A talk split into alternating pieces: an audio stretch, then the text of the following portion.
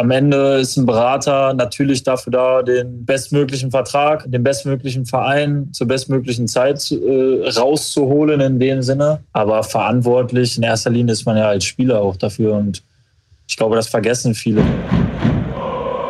Brückengeflüster. Der VFL-Podcast der NOZ. Es wird mal wieder geflüstert an der Bremer Brücke. Hier ist das Brückengeflüster, der VfL-Podcast der NOZ und der Sportredaktion, die über den VfL berichtet. Und natürlich auch am Montagabend beim Spiel des SC Viktoria Köln gegen den VfL dabei war. Mit meinem Kollegen Johannes Kapitzer war ich. Mein Name ist Harald Pistorius. Dabei sahen dieses 1 zu 1 und darüber werden wir jetzt sprechen mit unseren Gästen, die uns per Video zugeschaltet sind. Das ist zum einen Sven Köhler, Torschütze am Montag. Die Einladung zum Podcast war aber schon vorher vereinbart worden, nicht Sven? Ja, guten Abend erstmal und ja, die Einladung war vorher schon vereinbart. Deswegen, ja, habt ihr Glück gehabt. Und ähm, vielleicht nicht jedem aus der Osnabrücker Fußballszene bekannt, aber wir haben auch schon ihn ein, zwei Mal in Berichten über Sven erwähnt. Das ist ähm, Sladan Vidakovic der Berater des Spielers Sven Köhler, aber vor allen Dingen auch des Menschen Sven Köhler. Und Herr Vidakovic, vielen Dank, dass Sie sich die Zeit genommen haben und ich bin gespannt, ob Sie viel Neues erzählen können über das, was Sie dort tun. Herzlich willkommen. Ja, vielen Dank für die Einladung. Ich bin mir sicher, dass ich schöne Dinge auch über Sven erzählen kann, die noch keiner weiß, auch heute hier. Prima. Dann legen wir mal gleich vielleicht erstmal ein bisschen zum Warmwerden fußballerisch los.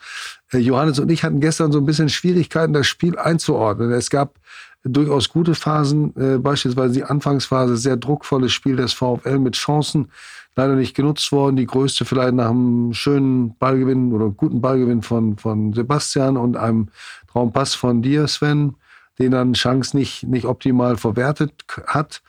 Ähm, da war mehr drin, aber dann gab es auch durchaus ähm, wieder Probleme, den letzten Punch in die Offensivaktion zu bringen und dann auch ein paar Wackler in der Defensive, sodass das 1-1 am Ende gerecht war.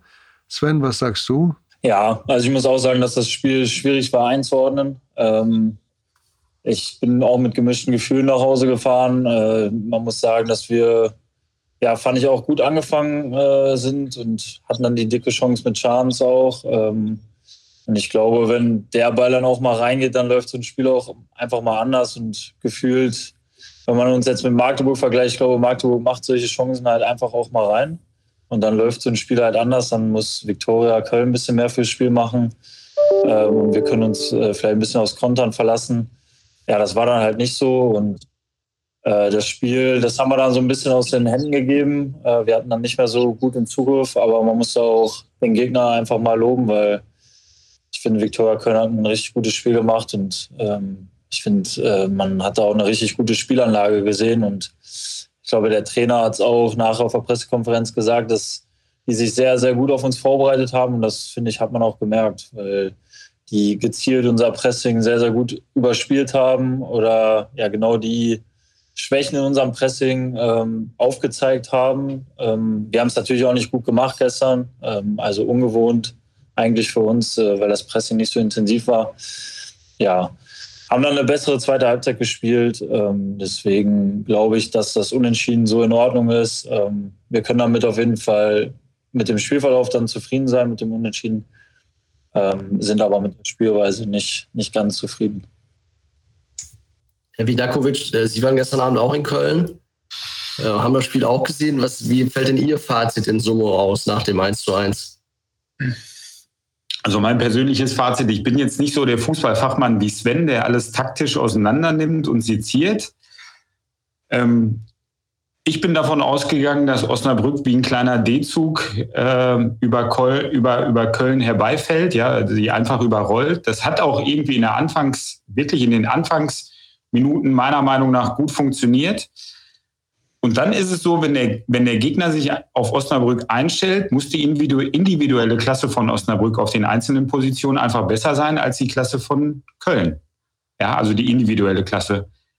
Und eigentlich war es dies auch auf dem Papier, aber die, die, also die mannschaftliche Geschlossenheit von Köln hat dann einfach, einfach, ja, besser funktioniert, so würde ich es mal formulieren. Ja, es war mit Sicherheit, so wie Sven dann auch gesagt hat, der Gegner war auf einen eingestellt, ja.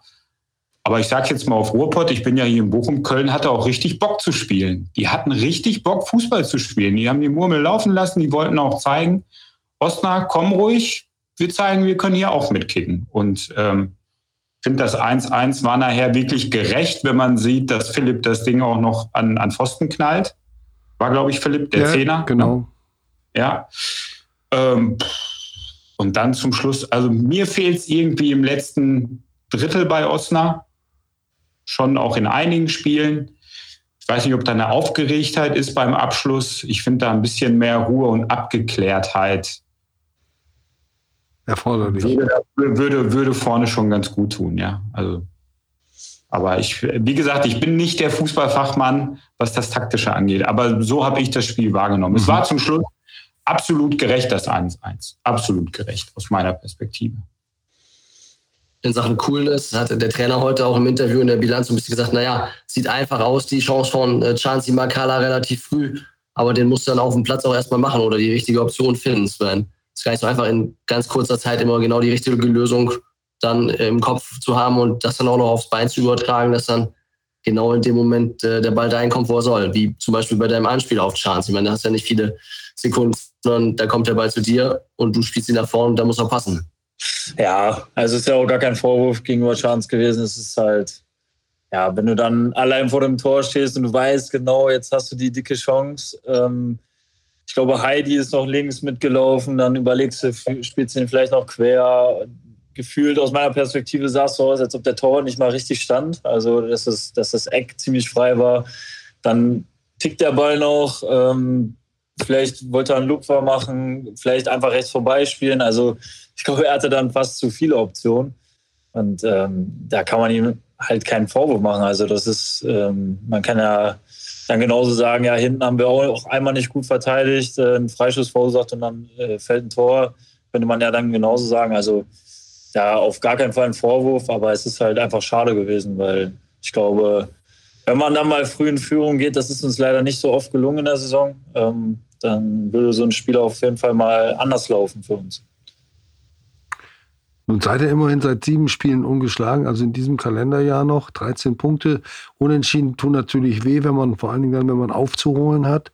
Äh, aber mm, ich habe immer so ein bisschen die Frage im Hinterkopf, beschäftigt euch das Thema Aufstieg oder darf es euch nicht beschäftigen? Denn eins hat sich, äh, glaube ich, in dieser Saison abgezeichnet, das individuelle Potenzial und auch das mannschaftliche Potenzial um aufzusteigen, das halte ich schon für gegeben. Nicht, man muss nicht damit mit so einer solchen Mannschaft aufsteigen, man kann es. Äh, wie wirkt sich das auf euch aus, jetzt da die Saison in die entscheidende Phase geht? Ja, also wir haben heute auch in der Mannschaft so mit ein paar Spielern darüber gesprochen.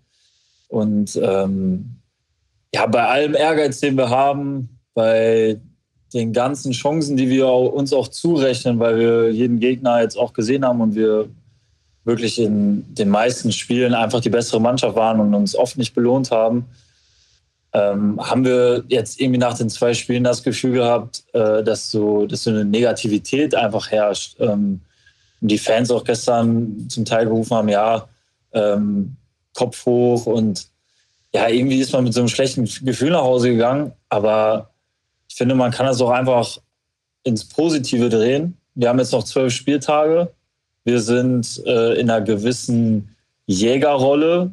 Also es sind nicht viele Punkte Rückstand. Wir spielen gegen jeden da oben noch. Ähm, das, ist, das ist auch erstmal Fakt. Die Spiele müssen auch erstmal gespielt werden. Und ich glaube, vor der Saison hätten viele diesen Platz einfach schon unterschrieben, den wir jetzt haben. Und ähm, wir haben uns da heute auch so ein bisschen drüber unterhalten und ich glaube, man muss das vielleicht auch einfach aus der Perspektive sehen, weil wir hatten im Sommer einen Riesenumbruch und es wusste keiner, wo es lang geht. Klar hat man als VfL Osnabrück immer den Anspruch, ähm, gerade als Absteiger dann da oben mitzuspielen. Und wir wissen auch, dass alle Fans das wollen und wir wollen das irgendwo auch selber, aber man muss das auch realistisch sehen und dass wir eine sehr, sehr unerfahrene Mannschaft dann auch zum Teil auf dem Platz haben, mit vielen, die da noch nicht so viel Erfahrung im Aufstiegskampf auch haben, weil das ein anderer Druck ist. ähm, weil wir oft gegen Mannschaften spielen, die haben gegen uns nicht zu verlieren. Und wir ja von, von außen haben dann immer so einen gewissen Druck über uns, dass wir das Spiel gewinnen müssen, anscheinend. Anscheinend müssen wir es immer gewinnen, wo wir es gar nicht tun. Ja, und äh, deswegen glaube ich, sollte man das Ganze ins Positive drehen und einfach äh, sehen, dass jetzt noch zwölf Spiele sind, dass wir gegen alle von oben noch spielen, äh, alles eng beieinander ist und alle Chancen sind auf unserer Seite. Also ich glaube, so sollte man das Ganze sehen. Und äh, zusätzlich äh, noch hinzuzufügen, die Entwicklung ist ja auch einfach äh, positiv. Also wir haben noch kein Spiel 2022 verloren. Ähm, ich finde, selbst in schlechten Spielen punkten wir dann jetzt auch noch oder in nicht so guten Spielen.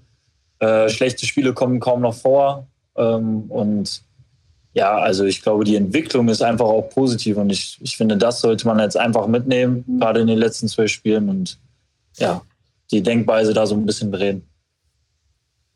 Herr Vidakovic, ziemlich weise Worte, ziemlich abgeklärt schon für einen guten 25-Jährigen immerhin auch schon, er ist schon ein paar Jahre im Geschäft dabei. Wie viel Anteil steckt denn äh, von seinem Berater da in den Gedanken? Also wie viel gibt denn der lebens- und sportliche Berater äh, einem Sven Köhler damit auf den Weg? Oder das kann Sven gleich sicherlich auch antworten, aber wie sehen Sie es denn? Also es ist ja schon eine Haltung, analysiert er so eine Lage mal eben am Stück durch.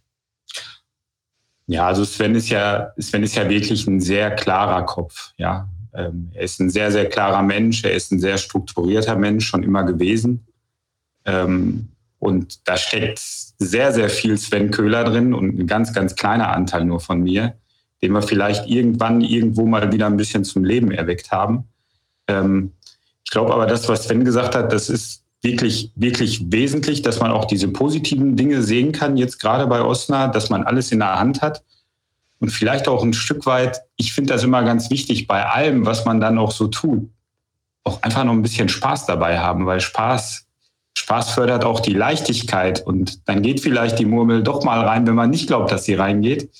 Weil das sieht man jetzt, ob, ob bei Osna oder auch bei anderen Spielern, die wir betreuen, die in einer anderen Liga auch oben mitspielen es war kein Spaß mehr in den letzten Spieltagen und schon sacken die weg, ja. Und ich finde, Spaß ist immer ganz wichtig, auch im Umgang miteinander, bei allem Ernst. Ihr spielt immer Fußball, um zu gewinnen. Ihr werdet nie auf den Platz gehen und sagen, wir wollen heute unentschieden spielen oder so. Ihr wollt immer gewinnen. Und ich weiß, ich kenne ich kenn den Gewinnergeist von Sven. Ja, mhm. das reicht beim Kartenspiel oder bei irgendwas. Der will auch einfach immer gewinnen. Ist egal, was er macht. Ja, aber bei allem musst du trotzdem irgendwie noch versuchen, klar im Kopf zu sein. Und ich glaube, das ist die größte Kunst, wenn man wirklich auch aufsteigen will und ganz oben mitspielen will, dass die Summe der Menschen im Verein dann auch einen klaren Kopf hat und, und vernünftig damit umgeht. Und für mich ist immer ganz wichtig, bei, bei, bei der Geschichte viel Spaß auch noch mitzubringen, weil hast du keinen Spaß bei der Arbeit, und das weiß Sven auch, das hat er mal eine Zeit lang nicht gehabt im Verein, dann macht es was mit dir. Und, und Spaß ist ganz, ganz wichtig. Mein Anteil bei Sven ist sehr, sehr gering. Er hat ganz viele Dinge von alleine mitgehabt, aber er hat sie irgendwo mal liegen gelassen. Die Ressourcen waren alle in ihm drin. Vielleicht haben wir die einfach nur wieder wachgekitzelt oder, oder einfach nur wieder angesprochen. Ja, ich, ich glaube, dass er, schaut euch seine Vita an, wo er überall gespielt hat, schon in der Jugend. Also der Mensch, der muss Fußball spielen können, da wo er gespielt hat. Mhm. Und, ähm, Und trotzdem hatte er mit dem Profifußball, wie er selbst gesagt hat, zu einem bestimmten Zeitpunkt abgeschlossen. Ja, war das, genau. War das vielleicht sogar richtig, dass er dann einen ganz anderen Weg einschlagen musste? Was war daran gut? Ja, weil ich glaube, der Weg, den, den er damals gegangen ist, eben durch alle NLZs, ja, also er hat ja im Prinzip bei den Reviervereinen gespielt, bei Dortmund, bei Schalke, bei Bochum. Also er war ja eigentlich Überall, das muss man sich mal vorstellen. Wenn wir heute einem jungen Spieler sagen würden, du darfst bei Schalke, Dortmund und Bochum spielen, von U15 bis U19 und dann auch noch zweite Mannschaft, wird ja hier, boah, hm. geil, mache ich, ja. Er hat es gemacht und es hat dann aber bis zu einem gewissen Zeitpunkt dann nicht funktioniert. Es hat keinen Spaß mehr gemacht. Ähm, es war vielleicht auch das Umfeld, was, was anderes suggeriert hat. Das merken wir halt oft, dass das Umfeld der, der Menschen eben also ich sage immer, du bist der Durchschnitt der fünf Menschen, mit denen du die meiste Zeit verbringst. Pass auf, mit wem du die Zeit verbringst. Hm. Gerade Fußballprofis. Sie haben ganz schnell viele Freunde, haben aber auch ganz wenig Freunde, wenn es mal nicht läuft. Und das ist so der Punkt, wo man vielleicht, ich meine, das kann Sven auch erzählen, wo die als U19-Spieler gewohnt haben und was da alles so für die gemacht wurde. Ich weiß nicht, ob das richtig war. Das war eine Idee von Schalke 04 damals, dass das so gemacht werden sollte. Also ich hätte es anders gemacht. Aber äh, nochmal, ich, ich bin ja da nicht in irgendeiner Verantwortung, Verantwortung oder so. Ich bin einfach nur heute dankbar, dass Sven und ich uns damals begegnet sind, weil so wie er vielleicht was von mir gelernt hat, habe ich auch ganz viel von ihm gelernt. Und das macht es einfach in Summe so wunderbar. Vielleicht müssen wir an der Stelle einmal sagen, ähm, Sie sind nicht auf den Fußball fixiert, Sie sind gelernter Bankkaufmann und haben sich dann zum Mentalcoach, zum Life-Coach, so heißt es auf Ihrer Internetseite, ausgebildet. Das bezieht sich da zunächst mal auch auf den Leistungssport. Aber es ist nicht so wie bei den üblichen Berateragenturen, dass sie ein großes Portfolio von Spielern haben mit, mit ein paar Stars als Aushängeschild und äh, dann vielen, vielen jungen Talenten, sondern das sieht eher aus nach, ähm, ja, Passion und nicht nach, nach Job, nach Beruf. Wie sind Sie Fußballberater geworden? Eigentlich total durch Zufall. Ich habe mit Fußball nicht viel am Hut. Ich habe Fußball selber mal gespielt, gar nicht so hoch. Äh, mein größter Sieg war damals mal im, im Kreispokal ein Sieg gegen den VfL Bochum in der A-Jugend. Ja, da habe ich mich abgefeiert. Ähm, aber das, das war es damals mit dem Fußball. Ich, ich war selbstständig, habe viele Jahre im Konzern gearbeitet und äh, habe mich dann selbstständig gemacht. Und mein damaliger Mitarbeiter, der heute auch im Fußball tätig ist als Kaderplaner, äh, bei einem Verein. Der hat immer gesagt, Mensch, wir müssen was im Fußball machen. Äh, sein Ziel damals war es, Geld zu verdienen. Ich, ich wollte das nie, ja. Ich, ich war das nicht. Ich so Berater und Sven kennt ja auch äh, äh, Neven, hat ihn damals bei uns kennengelernt. Ich kannte einen Fußballprofi und kannte dieses Leben dieser Menschen und Sie meinen äh, Neven Subotic, ne?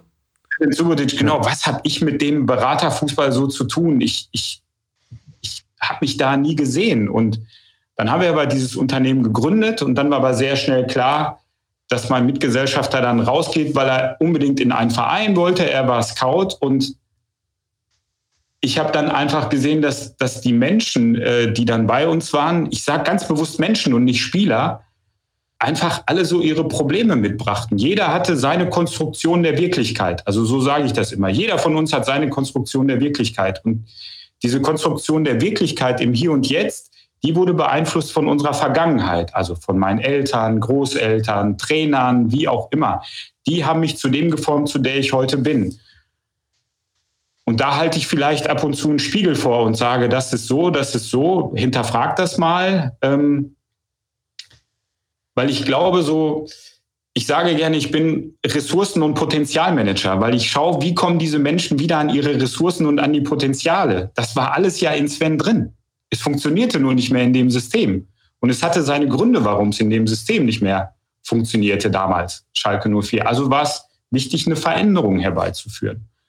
Und ja, so ganz abgeschlossen hat er ja nie mit Fußball. Er hat es einfach nur woanders versucht. Und dann war es auch klar, dass es da funktioniert. Mir war es völlig klar, dass es da funktioniert. Ja.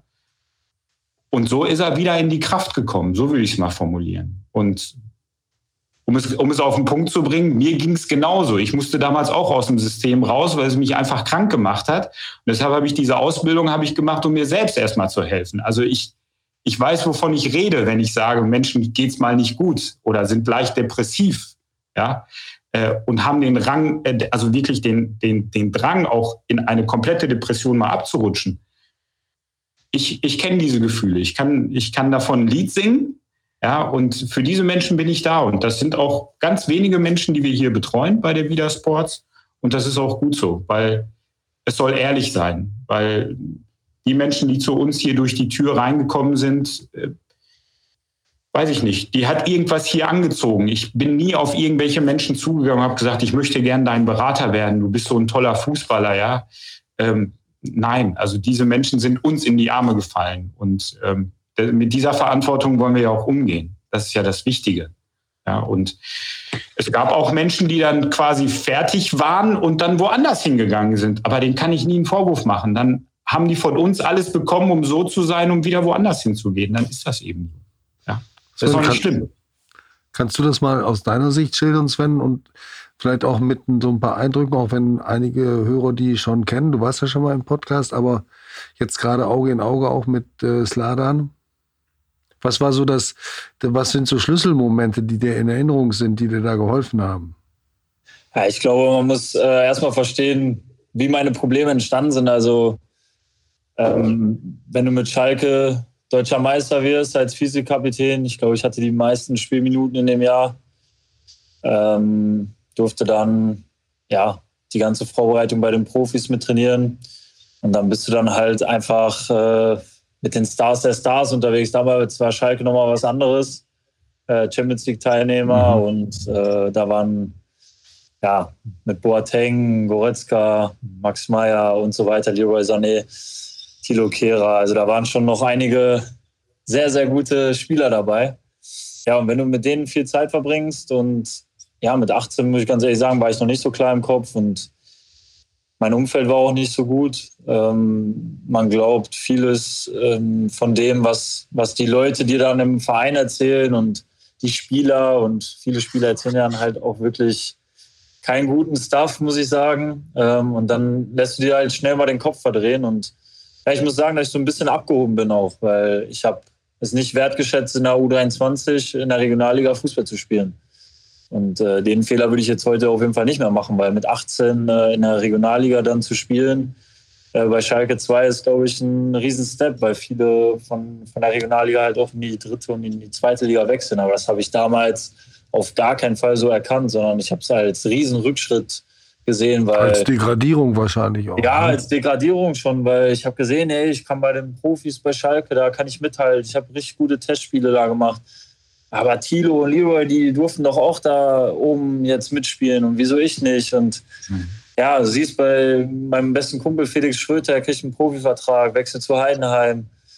Ja, aber warum ich nicht? Und äh, du hast dann so eine Negativität, hab dann äh, ja so einen doofen Spruch gelassen äh, bei meinem U23-Trainer. Der hat mich dann ja insgeheim so abgesägt, ohne es mir zu sagen, hat mich dann nie mitgenommen zu spielen und ich war dann halt auch nicht in der Lage, mit ihm zu reden, weil ich dann einfach noch ein unerzogener 18-jähriger Junge war. So muss man sagen. Ähm, ja, dann trainierst du und äh, trainierst du mit so einer Negativität, habe mich dann schwer verletzt am Knie. Ja, und dann merkst du langsam, aber sicher, das geht hier gerade so in die ganz falsche Richtung. Äh, von Riesentraum, den du dann hast, mit den großen Trainieren bis äh, Regionalliga nicht mehr im Kader und schwer verletzt sein. Also kann man sich vorstellen, wie das auf einen wirkt mit 18. Gerade auch, weil man auch aus der Heimat dann so viel, äh, in der Heimat, sage ich mal, war ich dann schon etwas bekannter bei mir und alle hatten dann natürlich auch gewisse Hoffnungen äh, in meine Person und ja, die dann nicht zu erfüllen, hat mich dann auch nochmal stark belastet und ja, ich war einfach nicht klar im Kopf. Und dann habe ich äh, Sladan irgendwann kennengelernt und ich glaube, so die, die krasseste Geschichte, um das äh, in dem Sinne auch kurz zu fassen, war dass wir uns kennengelernt haben und wir haben uns dann, glaube ich, einmal getroffen und dann oder telefoniert und dann hat er einfach gesagt, ja, dann zieh bei mir ein. äh, ich bin jetzt im Urlaub mit meiner Familie, du kannst bei uns wohnen. Und es, allein dieser Step tat schon so gut, ähm, rauszukommen aus dem Umfeld in Gelsenkirchen, ähm, einfach was anderes zu sehen. Ähm, also die Energie in dem Haus war eine ganz andere. Äh, also er hat mich aufgenommen, als wäre ich ein Familienmitglied und es war direkt so eine unfassbare Connection. Also ich bin dann nachher auch noch da geblieben, als sie wieder gekommen sind. Äh, wir haben Wände gestrichen zu Hause. Wir haben, ja, also er hatte auch einen kleinen Profit durch mich, weil ich äh, dann mit ihm die Wände gestrichen habe. ähm, also ein bisschen Profit hat er auch rausgezogen. Äh, nee, aber solche Sachen sind halt schön, weil du komplett auf andere Gedanken kommst und ja, du wirst halt einfach geerdet in, in dem Moment, weil du siehst, es gibt auch was anderes außer Fußball und man entwickelt eine ganz andere Dankbarkeit gegenüber dem Sport, weil ja, wenn du den ganzen Tag und deine ganze Jugend nur Fußball hörst und Karriere und, äh, und, und, Ziele, mhm. Träume und die verwirklichen sich dann nicht, dann fällst du sehr, sehr weit und, äh, und tief. Ähm, aber wenn du neben Fußball noch was hast und ja, den Fußball als deine Leidenschaft, als dein, als, ja, als dein, dein große, ja, als deine große Leidenschaft siehst und aber nebenbei noch gewisse Standbeine hast. Ich bin glücklicherweise äh, in der Lage oder ich war in der Lage, eine Ausbildung zu machen zum Industriekaufmann. Jetzt am 1.4. Äh, startet dann äh, mein Studium zum äh, Sportmanagement. Ähm, ja, wenn du dann sowas nebenbei hast, dann fällt es halt nicht so tief. Und wenn du dann auch solche Leute wie Sladan um dich herum hast, äh, inklusive seiner Familie, dann, ja, dann hast du mit meiner Familie auch natürlich und mit meinen Freunden drumherum, dann hast du ein Umfeld, wo du halt nicht so tief fallen kannst. Und dann schaffst du es, den Fußball nochmal ganz anders zu genießen und eine andere Dankbarkeit dagegenüber zu haben. Ja, und so war das dann. Also das war die besondere Geschichte eigentlich dahinter. Wir haben dann viele, ja, viele Dinge hat er mich einfach belehrt. So, das ist diese einfachen Sachen, dankbar zu sein, gesund zu sein, äh, ne, dass man, dass man Fußball spielen darf und nicht, ich muss zum Training, sondern ich darf zum Training. Ähm, mhm. Solche Dinge. Und das hat sich jetzt seitdem, ja, wir haben oft auch weiter noch an, an Dingen gearbeitet mental. Und mittlerweile muss ich sagen, ähm, kann ich so sagen, dass ich Sladan nicht mal mehr so alltäglich brauche, weil er mich so erzogen hat, dass ich mich selber reguliere. Wenn ich mal, ich habe da ein ganz gutes Beispiel, das mir vor ein, zwei Wochen passiert. Ja, weiß ich nicht, war regnerisch morgens, war es müde irgendwie und ähm, ja, Training, ja, weiß nicht, man hatte, ich hatte nicht so 100% Lust auf Training dann an dem Tag, war ein bisschen kaputt, keine Ahnung, nicht in guter Verfassung. Und dann habe ich äh, draußen Bauarbeiter gesehen an der Straße. Also gar nicht despektierlich gemeint, sondern ähm, ja, einfach als Beispiel. noch ein harter Job. Und ich schaffe es mittlerweile, sich, mich selber zu regulieren und habe hab dann gesagt, ey, bist du wahnsinnig, wie kannst du jetzt undankbar sein, dass du jetzt zum Training fährst? Äh, scheiß mal auf das Wetter. Ähm, sei froh, dass du gesund bist, dass du in einer tollen Mannschaft spielst, beim tollen Verein, dass du gerade in guter Verfassung bist und genießt das, zum Training fahren zu dürfen. Und da habe ich gemerkt, äh, ja, Sladan hat mir sehr, sehr viele Dinge beigebracht, mich selber zu regulieren. Und das war für mich vor ein, zwei Wochen ein sehr, sehr schöner Moment, weil ich gemerkt habe, ey, ich muss den gar nicht mehr tagtäglich anrufen, weil die Zeiten gab es auch, sondern ich habe selber mich, mich zu regulieren. Klingt danach, äh, als ob du äh, mal später in den Jugendzentren Vorträge halten solltest über so einen Weg und den jungen Leuten im Jugendleistungszentrum mal so einen Weg aufzeigen solltest, wie es gehen kann, dass nicht jede Karriere so geradlinig ist, sondern dass es auch noch was anderes im, im Fußball gibt, weil es ja auch nicht alle den Sprung schaffen. Aber das dann vielleicht erst nach der selber aktiven Karriere. Also jetzt wäre es noch ein bisschen zu früh dafür. Ähm, ich würde gerne noch mal auf das eingehen, was du gerade gesagt hast mit diesem Kontakt. Das, ganz viele Spieler sieht man nach dem Spiel, die haben auch relativ schnell das Telefon am Ohr und telefonieren erstmal mit jemandem. Wie ist denn da das Verhältnis? Ist das auch so eng gewesen, dass man nach dem Spiel relativ schnell sich eine Rückmeldung gibt und sagt, ja, das ist gut gelaufen, das ist schlecht gelaufen? Oder Herr Vidakovic, Sie sagten ja schon, ja, fußballerisch äh, Sie sehen zwar das Spiel, aber Sie würden es nicht so intensiv in die Tiefe analysieren, wie vielleicht ein Spieler sich dann gesehen hat. Wie war denn da der fachliche Austausch? Für mich ist, für mich ist ja, äh, es gibt eine Sprache, die keiner verhindern kann, und das ist die Körpersprache. Du kannst mit dem Körper nicht, kommuni nicht, nicht kommunizieren. Du siehst das heißt, Sie rufen ihn gar nicht an, Sie gucken einfach, wie er da steht, auf dem Platz. Sie waren ja gestern beim Spiel. Wer hat den Ball aus dem Tor geholt und auf den Mittelpunkt geknallt und wollte weiterspielen? Ja. Äh, gute Frage. Ich müsste die Wiederholung angucken. Ja, ich habe ihn nicht aus dem Tor geholt, aber ich bin bin zur Mittellinie gerannt. Ja. Das reicht mir. Äh, das, das, also nochmal, ich bin nicht der Taktiker oder ich kann, ich freue mich, wenn er ein Tor schießt. Ja, ich kann ihm ja auch nicht sagen, wie er aus 20 Metern schießen soll. Das, das bin ich nicht und das kann ich nicht. Ich beurteile ähm, achtsame Momente, weil Sven ist schon gerne auch ein Kartensammler, ja, und auch jemand, der sich mal beschwert beim Schiedsrichter, aber das Beschweren ist viel besser geworden. Es ist eine andere Kommunikation, eine andere Form der Beschwerde. Er macht darauf aufmerksam. Hm. Früher hat er einen Schiedsrichter fast umgerannt. Mhm. Ja. Und äh, das sind so, ähm, Sven hat bei uns im Haus, wir haben so ein paar Achtsamkeitsübungen ja auch mal gemacht. Sven, das weißt du ja auch noch unten immer mit, mit den Matten, die wir gemacht haben. Ne? Ja. So, das kleine Buch der inneren Ruhe, das war so seine, seine Tageslektüre Ähm, die, das kleine Buch hat er ja immer noch mit. Und die Achtsamkeit schafft uns so einen kleinen Moment zwischen Reiz und Reaktion, mal nur kurz darüber nachzudenken, welche Konsequenzen die Reaktion hätte.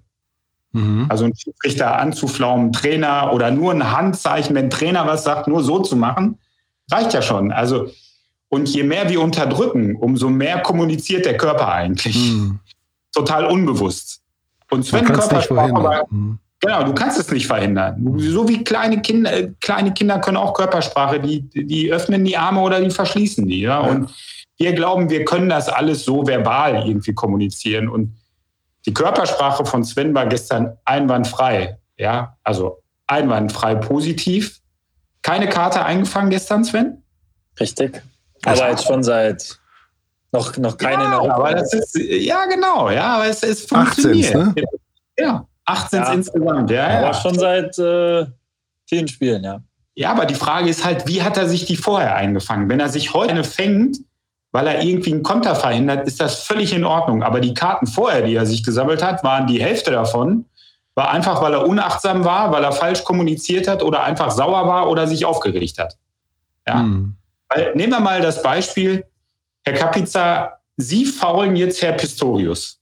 Na? das macht er nur einmal, ehrlich. Es, okay. Ich würde sagen, das ist eine ganz andere Härte noch, international. Jetzt frage, jetzt frage ich Sie mal was. Herr Pistorius, Sie bleiben auf dem Boden liegen. Wem schreiben wir jetzt, wenn wir Schiedsrichter wären, Sven, 100% Negativität zu? Dem Herrn Pistorius oder dem Herrn Kapiza? Wer hat was Schlechtes gemacht? Ist die Frage an mich? Ja, ja, genau. Die Frage ist dann nicht, also Herr Kapiza fault Herrn Pistorius. Herr Pistorius bleibt liegen. Herr Kapiza, wer hat 100% Negativität? Herr Pistorius oder Herr Kapiza? Äh, Herr Pistorius, glaube ich, weil er gefault wurde. Ja, die Negativität ging ja von Herrn Kapiza aus, also den müssten wir bestrafen mit Negativität, meine ich, 100 Prozent. Jetzt steht aber Herr Pistorius aus und schreit ihn an, was soll das, du Arsch? Mindestens. Jetzt Schiedsrichter. Ja. Wie viel Negativität, wenn wir in Summe 100 haben, wer kriegt wie viel? Ja. Ja. ja. Ich krieg mehr. Hat sich verändert, ja. Hat sich definitiv verändert. Der Täter wird eigentlich zum Opfer. Ja. Und der Schiedsrichter holt die Karte und gibt beiden eine gelbe Karte. Und das ist früher oft bei Sven passiert. Mhm. Ja, ein bisschen auch so. Aufstehen und hey. Ja, und das hat sich schon verändert. Und das ist, das ist Achtsamkeit, das zu verstehen und zu sagen, hey, ich mache das faul, wenn es wirklich notwendig ist. Und das andere, also das, aber das zu kontrollieren im Spiel, wo Emotionen dabei sind und Zuschauer und alles, das ist total schwierig. In der Situation war ich ja selber nie. Ne? Äh, da ziehe ich den Hut vor, wenn, wenn Menschen wirklich im Profifußball Achtsamkeit praktizieren mhm. können. Das ist ganz, ganz wichtig. Ganz, ganz wichtig. Statt gelber Karten sagt er jetzt Tore. Genau. Kann gerne so weitergehen. Ich bin Selbst überrascht? Selbst überrascht, dass es gerade so läuft. Also zwei Tore in den letzten drei Spielen jetzt. Duisburg getroffen, Köln gestern am richtigen Ort gestanden zur richtigen Zeit. Ja, ich, ähm, was heißt überrascht? Also ich glaube, ich hatte vorher auch schon Möglichkeiten, aber ähm, irgendwie wollte der Ball dann auch nicht immer so rein und ich glaube, ich hätte auch schon mehr Assists haben können, wenn man sich die Spiele genauer anguckt. Also ich habe mir mal Ende der Hinrunde viele Szenen angeguckt, wo ich ja bestimmt fünf, sechs Pässe spiele, wo jemand allein vor uns äh, vorm Tor steht und halt kein Tor fällt. Deswegen steht da noch, glaube ich, die Null bei Assists. Das ist halt auch ein bisschen schade, weil irgendwo wird man auch ein bisschen nach Statistiken bewertet. Ähm, aber es war mir im Endeffekt auch egal. Ich bin jetzt froh, dass die Bälle zurzeit reingehen, dass ich ähm, ja immer besser so in der Box auch ja, zur Stelle bin. Es hängt aber auch da, damit zusammen, dass man einfach ein anderes Selbstverständnis entwickelt, wenn man häufiger dann auch auf A8 spielt. In der Hinrunde habe ich dann halt oft auch noch geswitcht, ne? mal sechs, mal acht und dann ist es halt ein ganz anderes Spiel. Das muss man halt auch lernen im Spiel selber. Wenn der Trainer sagt, jetzt bist du sechs, dann spielst du den defensiveren Part, dann musst du halt vor der Abwehr bleiben. Jetzt spielst du acht, dann musst du halt mit den 16er auch. Und das ist das und kannst es auch. Ne? Also, ne? Das ist ein ganz anderes Spiel mhm. bei uns dann. Und da musste ich dann auch lernen, mit umzugehen, ne? dass man dann halt auch offensiver äh, dabei sein muss und bei Flanken im 16er sein muss. Und ja, ich bin froh, dass es mir jetzt gerade so ein bisschen besser gelingt und ich dann auch mal richtig stehe, so wie gestern. Ähm, ich glaube, ich hatte vorher einen tiefen Laufweg, wo Marmel den Ball nicht spielt. Ähm, bin dann schon im 16er, gehe dann ein bisschen weiter zum Tor und äh, sehe, dass der zweite Ball da noch kommt. Ja, ist dann halt auch so ein bisschen ja, ein bisschen Matchglück halt auch, dass die Flanke dann genau auf dich kommt und äh, ich den dann relativ gut treffe und der Torwart den dann nicht ganz festhalten kann. So, solche Sachen, das ist halt auch so ein bisschen. Das war eigentlich ja, man hat dann eine Situation. kleine glückliche Phase dann zur Hm. Zeit. Ne? Dann gehen Ja. die Bälle rein. Ich sag mal, in der Hinrunde wären die viel, vielleicht bei mir nicht reingegangen. Das kann ich, wär, ist vielleicht so, aber Hm. ich beschwere mich nicht darüber und ja, mein Ziel ist natürlich auch klar, dass wir Spiele gewinnen äh, oder ja, in erster Linie, dass wir Spiele gewinnen. Wenn ich dann, dann mit Toren äh, dabei helfen kann, dann beschwert sich, glaube ich, der Trainer nicht und ich beschwere mich auch nicht.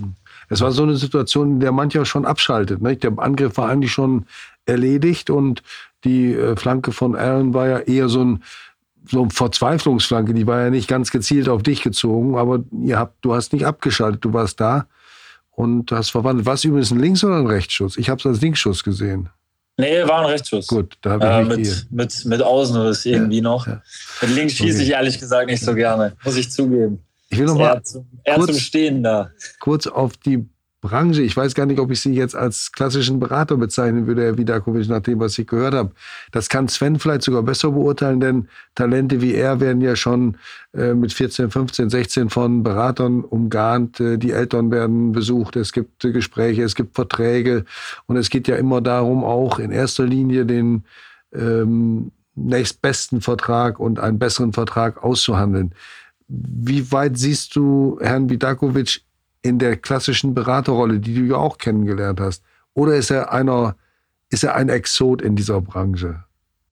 Ich würde schon absoluter Exot sagen. Also eine ganz andere Heran Herangehensweise. Ich habe in, in meiner Karriere, in Anführungszeichen, äh, viele Berater kennengelernt, muss ich sagen. Ich habe auch zwei, drei Mal schon den Berater gewechselt und ja, gefühlt, ja, sind alle irgendwie mit dem gleichen Muster unterwegs. Und ja, ich äh, kümmere mich um dich. Ich, ja, ich habe die Kontakte hier, ich habe die Kontakte da und ich bewerte noch dein Spiel und alle erzählen irgendwie das Gleiche und aus dem gleichen Topf. Äh, Sladan ist da ganz anders unterwegs. Also, wie er schon gesagt hat, er bewirbt sich aber keinem Spieler, so wie es andere Spielerberater machen, die, die sehen, boah, da ist ein Spieler gut, dann bewerbe ich mich bei dem. Oder ich, ich will mich mit dem treffen, ich will, dass der zu mir kommt. So, das macht Sladan ja nicht. Sladan geht halt komplett über die menschliche Schiene und zudem, dadurch, dass er sich so viel mit Fußball befasst, muss ich auch ein bisschen äh, Komplimente zu ihm, hat er sein fußballerisches Fachwissen auf jeden Fall auch äh, stark, stark verbessert. Also ähm, er kann mittlerweile schon bewerten, ob ich ein gutes Spiel gemacht habe oder kein gutes oder ne, wie, wie andere Leute das dann auch äh, vielleicht sehen, die, die das entscheiden. Das kann er mittlerweile schon bewerten und also er redet sich da ein bisschen kleiner, als er, als er ist, das muss, muss man schon sagen. Ähm, ich glaube, Sladan macht es halt komplett auf seine Art und Weise und das finde ich auch gut. Also weil ich auch jemand bin, der da, ja, der da vielleicht bewusst auch einfach was anderes machen will und man sieht ja trotzdem, dass es funktioniert. Also ich glaube, am, am Ende ist ein Berater natürlich dafür da, den bestmöglichen Vertrag, den bestmöglichen Verein zur bestmöglichen Zeit äh, rauszuholen in dem Sinne. Ähm, aber verantwortlich in erster Linie ist man ja als Spieler auch dafür. Und ich glaube, das vergessen viele. Viele wollen den Berater wechseln, um dann ja durch den Berater den besten Verein zu bekommen. Aber ich glaube, man darf das nicht verdrehen. Also man muss erstmal gut spielen. Mhm. Vielleicht, vielleicht kennen andere Leute dadurch, dass sie ein großes äh, Beratungsunternehmen haben, viele Spieler haben und schon viele Verträge mit Vereinen gemacht haben. Vielleicht kennen die die Vereine und die Verantwortlichen ein bisschen besser. So würde ich jetzt vielleicht einschätzen. Aber im, in erster Linie entscheidet ja die Leistung. Und wenn ein Verein nicht gut findet, ist, glaube ich, dem Verein sowas von egal, wer der Berater da ist. Also es kann, das kann der Papa sein, das kann der Bruder sein, äh, das kann ein Life-Coach sein, so wie es bei mir dann äh, in dem Sinne ist, ein Mentaltrainer. Es, das, es kann ein Rechtsanwalt sein. Also es ist dem Verein ja, glaube ich, dann egal. Also ähm, der Job danach ist, glaube ich, schon der gleiche äh, wie ein normaler Spieler, Spielerberater, also den Vertrag dann zu verhandeln. Und also da ist es dann, glaube ich, schon identisch. Aber er macht es selbst da auch in, in, mit seiner Art und Weise. Also ähm, ja, jetzt nicht komplett auf, aufs Geld aus. Er, er, ist dafür, er ist ein großer Befürworter, zum Beispiel Leistung zu belohnen.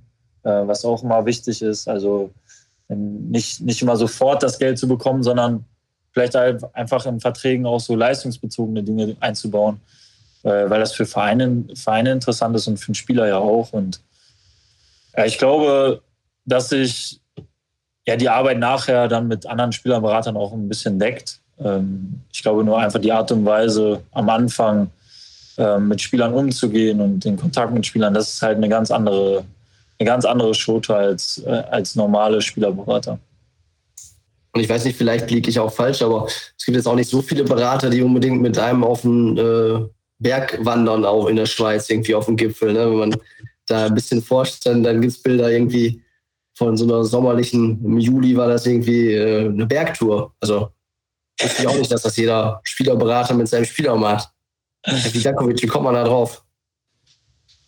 Äh, wie kommt man da drauf? Ja, also ich habe ja mit, mit jemandem mal eine, eine Stiftung mitgegründet und ähm, einer meiner besten Freunde hat ähm, selber ein soziales Engagement und baut eine Schule in Kenia. Und ähm, ich bin gerne in der Natur. Äh, Achtsamkeit findet draußen in der Natur statt. Wir sollten uns alle ein bisschen mehr mit der Natur verbinden, meiner Meinung nach, um, um das alles zu erhalten und nicht kaputt zu machen. Und deshalb bin ich oft draußen, oft in der Natur. Und Dirk und ich sind äh, vor ein paar Jahren mal das erste Mal so, so eine Zwölf-Stunden-Wanderung gelaufen für einen guten Zweck. Eigentlich, äh, um uns als Männer mal ein bisschen auszusprechen. Ja, er ist Vorstand äh, der GLS-Bank. Und wir haben daraus dann eigentlich wie, wie eine Spendenwanderung gemacht, weil wir darüber, ich sag mal, über Facebook und Co. aufgerufen haben, um zu spenden. Und da heraus hat sich eigentlich dreimal im Jahr jetzt äh, fest äh, eine 24-Stunden-Wanderung herauskristallisiert. Und äh, ich weiß gar nicht, Sven, wann war das? 20, 2020 im Sommer. Ja. Ja, 2020 äh, sind Sven und Yannick ähm, dann mitgewandert. Und das war für uns alle eine, eine wundervolle Erfahrung, ähm, gerade für die Jungs. Ich habe es ja schon ein paar Mal gemacht. Ähm, ja, ich muss auch sagen, sie, sie, sie hatten auch eine große Klappe. Äh, ne? So, ja, Stunden, ja, soll ich die rückwärts laufen oder auf den Händen? Da habe ich gesagt, also ich nehme das jetzt wahr, ihr wollt mitlaufen. Ja, ich lade euch ein. Ich bezahle das auch alles. Ja, wir laufen zu. Ja, klar, sollen wir dich dann hochtragen? Wie sollen wir das machen? lass, uns, lass uns einfach mal zusammen laufen erstmal und dann schauen wir, was passiert. Und die Wanderungen sind einfach generell auch immer anstrengend. Also sie gehen 24 Stunden am Stück. Wir machen so zweimal vielleicht 40 Minuten Pause. Und es geht halt auch über Nacht mit Stirnlampen. Und ich muss sagen, die Tour, die wir gemeinsam gelaufen sind, war für mich persönlich auch die anstrengendste. Sie war in Davos. Wir haben weit über dreieinhalbtausend Höhenmeter gemacht, ähm, sind nachts über so einen Kamm gelaufen, der sehr hoch, sehr steil war, wo du echt links und rechts nicht runtergeguckt hast. Und ähm, wir haben ja immer so, den Berg zu erklimmen, ist ja immer so das eine. Aber dann sechs Stunden bergab zu laufen, das kann Sven ja gleich mal sagen, wie, wie sich das anfühlt. Weil das geht in die Beine, das musst du erstmal verarbeiten. Das, das muss man wirklich sagen. Und ich bin total glücklich, dass die beiden dabei waren. Ähm, unser kleiner Sohn war auch dabei, der war zu dem Zeitpunkt neun. Der ist auch mitgelaufen.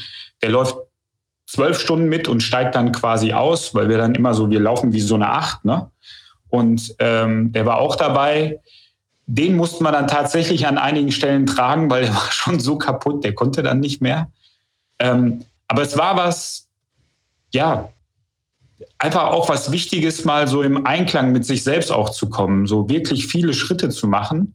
Ähm, das hat was so mit bilateraler Stimulation zu tun. Also wer das kennt, wer regelmäßig laufen geht, ich meine jetzt nicht das Laufen bei Sven jetzt im, im, im Sinne von Fußball, Viele Menschen gehen ja joggen und haben beim Joggen super coole Ideen. Warum ist das so? Weil das Gehirn von links nach rechts Informationen austauscht und Probleme und Lösungen miteinander verknüpft. Das ist auch bewiesen, ja, medizinisch. Also auch Neurologen wissen das. Und so eine Langzeitwanderung, ähm, die schadet einem nicht, ganz im Gegenteil. Und man unterschätzt auch seinen eigenen Körper, wozu man wirklich auch imstande ist. Und ich fand es einfach nur schön. Wir haben drei, Sven, wir haben drei richtig wundervolle Tage gehabt. Absolut. Wir waren am Sonntag noch am Kaumer See, den haben wir uns angeguckt, der schönste See Europas äh, in Flims und, und sind zusammen ja auch hingefahren und zusammen zurückgefahren. Und also ich kann Ihnen sagen, ich habe noch nie Menschen so viel essen, essen sehen an dem Abend. Sven ist mit drei Tellern, zwei Teller Nudeln und einer Salatschüssel da raus. Ja, nach, nach zwölf Stunden Wandern, wo die Kellnerin schon gesagt hat, halt, stopp, hier muss jeder erstmal was kriegen, ja. Die Jungs, das muss man auch sagen, der Körper ist die bestehen aus so vielen Muskeln, die müssen einfach viel mehr Kalorien essen als ich, der links und rechts noch Speicher hat, die er abbauen kann. Äh, das, das können die beiden Jungs nicht. Die haben regelmäßig, ich weiß nicht, wie viel Kraftriegel die gegessen haben. Die waren nur am Essen. Ja, und ähm, aber da kann Sven vielleicht auch selber was zu sagen. Es war, für mich war es einfach wundervoll, die dabei zu haben. Ja. ja. Wenn sie, dauernd auf den, und wenn sie dauernd auf den Händen laufen mussten, ist ja auch kein Wunder, dass sie irgendwo wieder die Kraft dann brauchen. Ne? Ja, genau. Also die haben richtig was für den Oberkörper getan.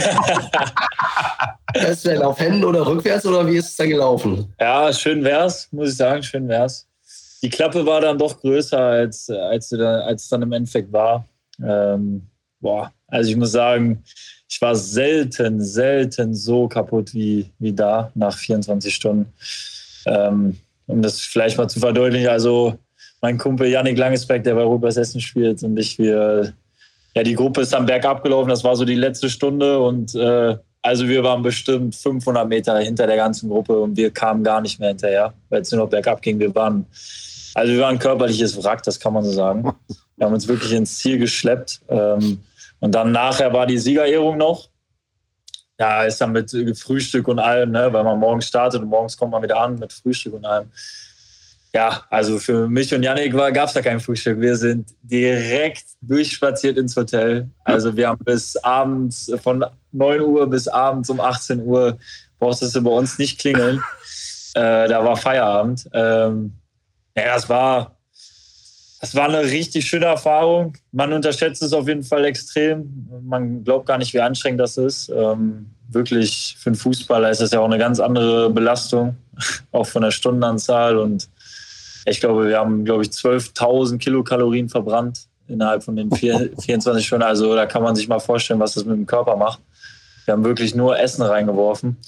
Aber da bleiben viele schöne Erinnerungen. Also für mich, äh, was wir da für Aussichten gesehen haben und ich finde so, das, das tat mega gut nach einer Saison, ähm, um zu reflektieren, weil klar, die ersten Stunden quatscht man viel und erzählt sich alles und aber irgendwann gibt es den Zeitpunkt, da ist es dunkel und man läuft in der Nacht und dann wird drei, vier Stunden gar nicht geredet.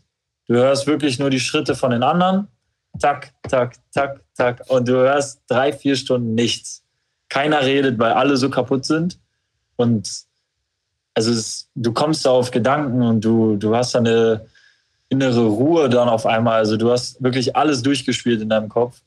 Und äh, das war echt eine Erfahrung wert. Also ich weiß nicht, ob ich es nochmal machen würde, weil meine Knie danach wirklich sehr, sehr schmerzhaft.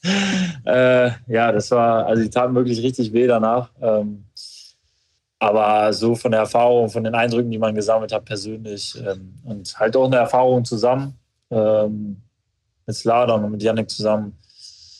Ähm, ja, will, will ich nicht missen, muss ich sagen. Schöne Erfahrung. Schöner Vorschlag für die nächste Sommervorbereitung. Ja, wir haben ja sowas ähnliches tatsächlich dann äh, in der gleichen Vorbereitung gemacht. Ähm, weil ich weiß nicht, ob äh, Julius ohne Sorge auf die Idee kam, weil ich das erzählt habe, dass ich wandern war und 24 Stunden und mit Nachtwanderung. Weil in der Vorbereitung dann haben wir tatsächlich auch eine Nachtwanderung gemacht. Keine 24 Stunden, aber irgendwie vier, fünf Stunden oder so, ich, oder, oder sechs Stunden oder sowas. Da sind wir auch durch den, durch den Wald gelaufen mit der ganzen Mannschaft. Ähm, ging in die gleiche Richtung, aber ich war ja dann absolut vorbereitet. Johannes, wir machen das auch mal mit der Sportredaktion. Ich mache das via Vidakovic. Ich lade euch ein und zahle alles, aber ich muss dann nicht mitwandern. also er ist ja mitgewandert. Das müssen wir nochmal verhandeln. Gut, okay, machen wir. Dann sucht ihr mal einen Berater. ja, es, es ging nicht nur um Fußball und äh, das ist vielleicht auch mal ganz gut, um, um äh, den Blick zu erweitern oder ähm, zu schauen, was andersrum um einen herum passiert, so wie das Sven in seiner Sven Köhler in seiner Laufbahn auch gemacht hat, als es darauf ankam. Wir sind äh, schon so ein bisschen in der Nachspielzeit, aber wir gehen jetzt nochmal zurück zum Fußball, wenn ihr einverstanden seid, ähm, und gucken nochmal voraus auf die nächsten drei Spiele. Jetzt ist ja wieder eine Konstellation, da spielt auch das Mentale eine Rolle. Es kommen drei Spiele gegen drei, also drei Top-Spiele. Eintracht Braunschweig am Samstag, eine Woche später geht es zum Derby nach Meppen. Schalke gegen Essen oder so etwas. Und ähm, dann geht es zu Hause gegen den ersten FC Kaiserslautern. Da fällt noch keine Entscheidung, aber es könnte die Konstellation sich in der Tabelle doch erheblich ändern. Was würden Sie denn, Herr Vidakovic, ähm, empfehlen? Wie geht man eine solche Konstellation an? Das ist ja wie so eine Saison in der Saison. Äh, denkt man da wirklich nur von Spiel zu Spiel oder besteht auch eine Chance in dieser Konstellation, um nochmal einen Kick sich selbst zu geben? Ich glaube schon, dass, dass da eine sehr, sehr große Chance besteht, sich selbst den Kick zu geben. Also im Mentalcoaching unterscheiden wir immer zwischen, also zwischen Mentalität, zwischen äh, wirklich fixem Denken und Wachstumsdenken. Und wenn wir jetzt aufsteigen wollen, müssen wir eben Wachstumsdenken ansteuern, ja. Und wie das funktioniert, das wird Sven und der Trainer werden das viel besser wissen, aber das wäre jetzt eine Möglichkeit. In den nächsten drei Spieltagen musst du wirklich jetzt auch zeigen, dass du oben dranbleiben willst und vielleicht auch noch ein bisschen mehr willst. Aber du musst es trotzdem noch mit einer Portion Gelassenheit und auch Spaß machen. Je enger, ne, je, je enger dieser Raum wird, ja, äh, in dem du dich bewegst, umso schwieriger wird das alles im Kopf. Also ich rede jetzt wirklich nur vom Kopf, ja. Also da noch ein bisschen frei zu sein und auch mit, mit ein bisschen Portion Spaß da auch dran zu gehen, weil Spaß gibt einem ein bisschen, ein bisschen Gelassenheit, ein bisschen Freiraum. Das finde ich genau, genau richtig, ja, als, als Mentalcoach. Und dann, ich weiß nicht, mit welchen Mitteln der Trainer arbeitet. Ja, da gibt es viele Dinge, die man machen kann. Also meine Frau und ich, wir haben ja auch mal eine Mannschaft begleitet äh, und begleiten heute auch noch eine Mannschaft im Frauenfußball. Da gibt es viele Dinge, die der Trainer auch macht. Äh, kann ja auch eine kleine Zwischenmeisterschaft sein, die er jetzt gerade einberaumt. Ja, also mhm. ich sag generell, es ist alles noch möglich, so wie Sven auch gesagt hat. Wenn ich das positiv sehe, ist alles noch möglich. Und es ist doch, es ist doch jetzt wunderschön, dass man gegen die oben jetzt auch mal zockt. Das muss man auch. Das, die Fußballprofis haben sich entschieden für Druck. Mhm. Sie haben sich entschieden in dem Job. Und Druck ist dann, dann doch was Geiles, ja? Wenn so, wenn Spiele, wo es um richtig was geht. Sven, das ist doch so. Diese Spiele magst du doch. Darum ja. geht es, um solche Spiele. Dafür hast du Fußball gespielt. Nicht auf dem Bolzplatz, wo du weißt, du hast gegen die Dreiklässler gespielt und ihr wart die Vierklässler, sondern jetzt die, die auf Augenhöhe sind, gegen die zu gewinnen. Das ist doch, das ist doch jetzt das, was richtig, richtig Bock macht. Das motiviert doch jetzt schon, alleine darüber zu reden. Da hast du doch schon Bock. Das sehe ich dir ja an. Ja? Das ja, ist ja der Wettbewerb, den du suchst, den ihr sucht.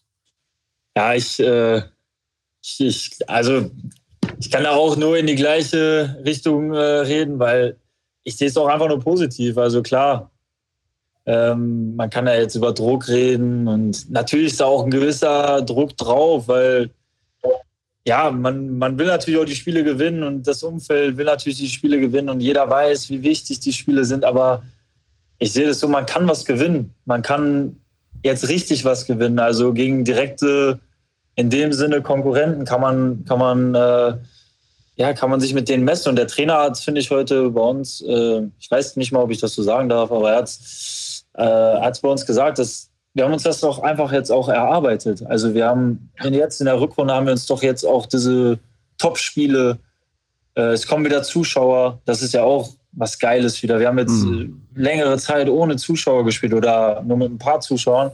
Und jetzt kommen wieder Osnabrücker ins Stadion, direkt beim Topspiel, äh, die, die wahrscheinlich richtig Bock haben, uns anzufeuern. Also hoffe ich zumindest. Ähm, und es ist es gibt doch nicht viel Besseres als das. Also es ist ja positiver Druck. Äh, es ist ja was anderes, als wenn du jetzt äh, auf dem Abstiegsplatz stehst und ja, du musst irgendwie das Spiel gewinnen.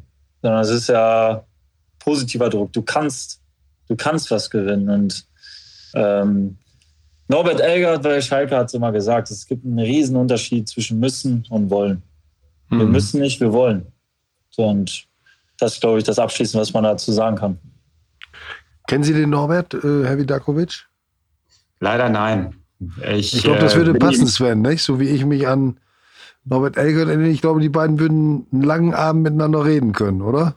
Ja, ich glaube auch. Also ich glaube auch. Ähm, mal sehen, ob wir jemand nochmal die Connection herstellen können, aber ich glaube, die beiden, die hätten einen ganz, ganz langen Abend. Okay. Johannes, du sprichst das Schlusswort, ne? Ja, Oder hast du sogar noch eine Abschlussfrage? Nein, das war jetzt, das, besser geht's doch nicht. Sven hat ein perfektes Schlusswort äh, gefunden. Wir, wir wollen jetzt auch nicht Schluss machen, sondern wir müssen irgendwann. Also wir müssen abwandeln, äh, denn irgendwann ist die Zeit auch erschöpft und die, die Ohren der Hörer sind dann auch mal rot oder roter und sie sollen ja im Idealfall lila-weiß bleiben. Ähm, wir sagen vielen Dank für das sehr, sehr interessante und aufschlussreiche Gespräch an Sladan Vidakovic und Sven Köhler, an Harald Pistorius, der die Technik auch im Studio beherrscht hat. Ja, ja, und dann können wir nicht mehr viel sagen, außer vielen Dank fürs Zuhören. Den, äh, das Vorfeldbrückengeflüster gibt es immer dienstags, da wo es alle Podcasts gibt, im gut sortierten Zeitschriftenhandel etc. Schalten Sie rein. Bis zur nächsten Woche. Wir sagen alles Gute und bis dann. Tschüss. Tschüss zusammen. Ciao.